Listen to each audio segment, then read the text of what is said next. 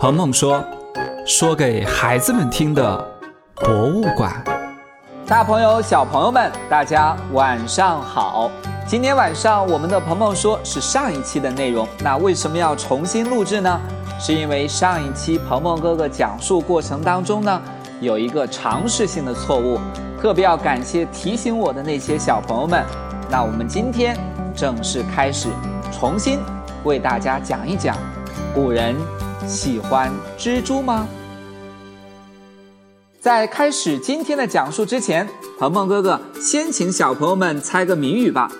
小小诸葛亮，稳坐中军帐，布下八卦阵，专捉飞来将。谜底呢是一种小动物，小朋友们猜出来是什么了吗？它啊，经常会出现在我们的生活当中，在很多奇幻类的影视剧当中，常常会被演绎成让人惊悚、让人害怕的恐怖的形象。反正呢，在鹏鹏哥哥眼中，它并不那样可爱，看到它的时候还真有些害怕呢。对了，它就是蜘蛛。不知道小朋友们是不是和我一样害怕蜘蛛呢？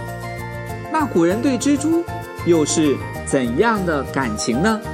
是害怕还是喜欢呢？今天我们就说一说蜘蛛的故事吧。地球上生活的蜘蛛种类非常庞大，据说除了南极洲之外，几乎遍布世界各地。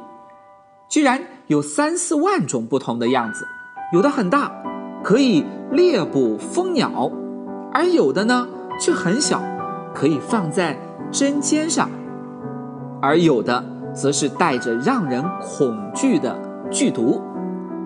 由于古代的时候，人们对于动物世界的了解更多的是靠肉眼的观察，所以呢，蜘蛛的很多习性。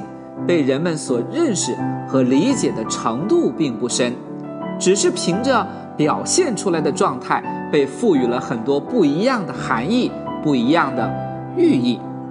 古人觉得蜘蛛可以带来喜运，甚至人们还给蜘蛛起了个更吉利的名字，叫做“喜子”。蜘蛛又是怎么和喜有了关系呢？有人说啊，是因为蜘蛛顺着尾巴上的那根丝。从天而降，可以被称作是喜从天降。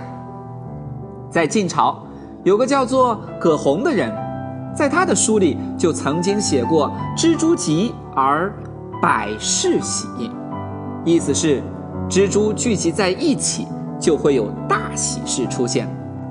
但鹏鹏哥哥听了蜘蛛开会，这是件多么瘆人的事情啊！古人还认为蜘蛛可以带来财富，在中国，有的地方呢有这样一句俗语：“蜘蛛掉，财神到。”小蜘蛛又象征着八面来财，因为布下的天罗地网可以把附近不小心撞到它的网的那些小虫子们，甚至比自己大好几倍的昆虫一网打尽。又因为蜘蛛谐音“知足”。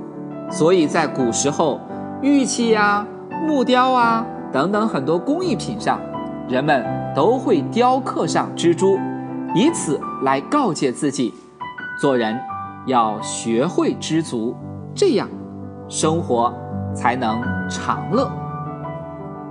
同时，蜘蛛还是灵巧的象征。南朝就有书里记录了七夕乞巧活动当中蜘蛛照喜的习俗。到了七夕节这一天，乞巧的妇女呢会把瓜果放在厅堂上，如果有蜘蛛在瓜果上结网，那就说明来年这个妇女啊会心灵手巧，做出更加精美的织品出来。除此之外，很多人发现蜘蛛还能预报天气呢。小朋友们没有想到吧？在雨停止后。大家想知道太阳会不会出来怎么办呢？如果看到蜘蛛结网了，那就说明天气将要变晴朗了。这又是为什么呢？原来呀，小蜘蛛的尾部有许多小的吐丝器。在阴雨天气的时候，空气中还有很多水汽，这些水汽容易在小蜘蛛吐丝器部分凝结成小水珠，这样，小蜘蛛吐丝的时候感到困难，便停止吐丝而收网。相反，当天气要变晴朗，空气中的水汽就会变少，蜘蛛吐丝顺利，那就可以张网捕虫了。说了这么多，小朋友们是不是会觉得小蜘蛛并不是那样可怕了呢？